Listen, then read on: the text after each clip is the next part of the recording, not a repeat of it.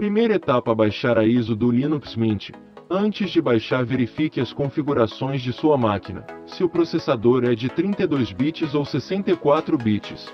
Você pode baixar gratuitamente o sistema operacional Linux Mint baseado no Ubuntu. Ele está na forma de imagem ISO. Um arquivo .ISO, o qual precisa ser gravado em um pendrive ou DVD virgem. Abra o navegador da sua preferência. Agora vamos abrir o Google Chrome. Na barra de endereços digite linuxmint.com. Ao abrir a página, ir na opção de downloads e em todas as versões, a última versão lançada é a 20.3 codinome UNA. O ambiente gráfico é o Cinnamon. Versão 64 bits. Veja se o seu computador ou netbook é compatível. Caso sua máquina for de 32 bits, você pode baixar o Cinnamon Alci baseado no Debian, na página de lançamentos do Linux Mint. Você verá as versões anteriores. Se a sua máquina não for de 64 bits, existem versões de 32 bits que ainda têm suporte. Mate e o XFCE. Além do Linux Mint existem outras distribuições. Neste vídeo vamos gravar a ISO do Linux Mint Cinnamon em um pendrive. Escolha o servidor espelho no seu país de origem. Geralmente o país de origem é mais rápido o download. Também vai depender de sua conexão. Clique no link para iniciar o download. Depois de terminar, você pode abrir o explorador do Windows na pasta Download, para verificar se o arquivo ISO foi baixado.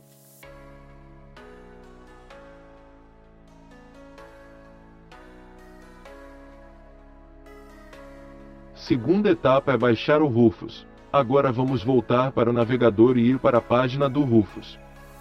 Digite na barra de endereços rufus.ie ptbr O programa vem na versão Windows. A versão atual nesse momento é o Rufus 3.18 com suporte a vários idiomas,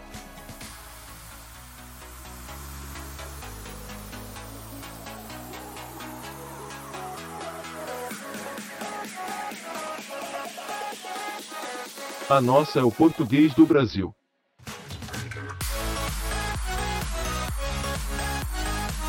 Compatível com Windows 7 ou superior, 32 ou 64 bits. Uma vez baixado o aplicativo está pronto para o uso. Vamos clicar no link para baixar,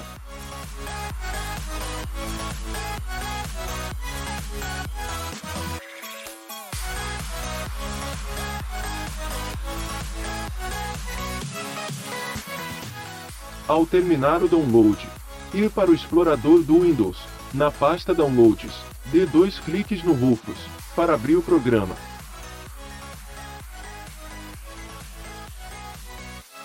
Terceira etapa. Gravar a ISO no pendrive. Com o Rufus aberto, coloque o pendrive.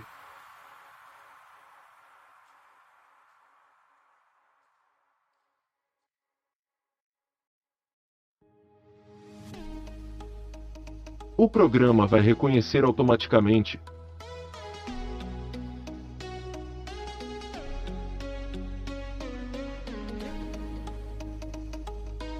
Ir na opção Selecionar e ir no arquivo ISO.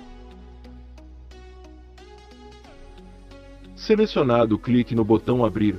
Para gravar a imagem ISO, clique em Iniciar. Esse processo é um pouco demorado. O programa vai pedir para você confirmar a gravação, Antes verifique se seu pendrive não tem arquivos salvos. Lembre-se que após a gravação os dados anteriores serão apagados, se você tem certeza.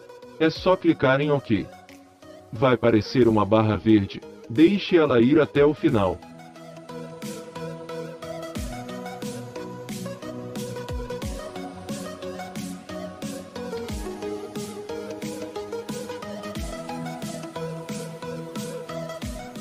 Depois é só fechar o programa. Até aqui já fizemos a preparação.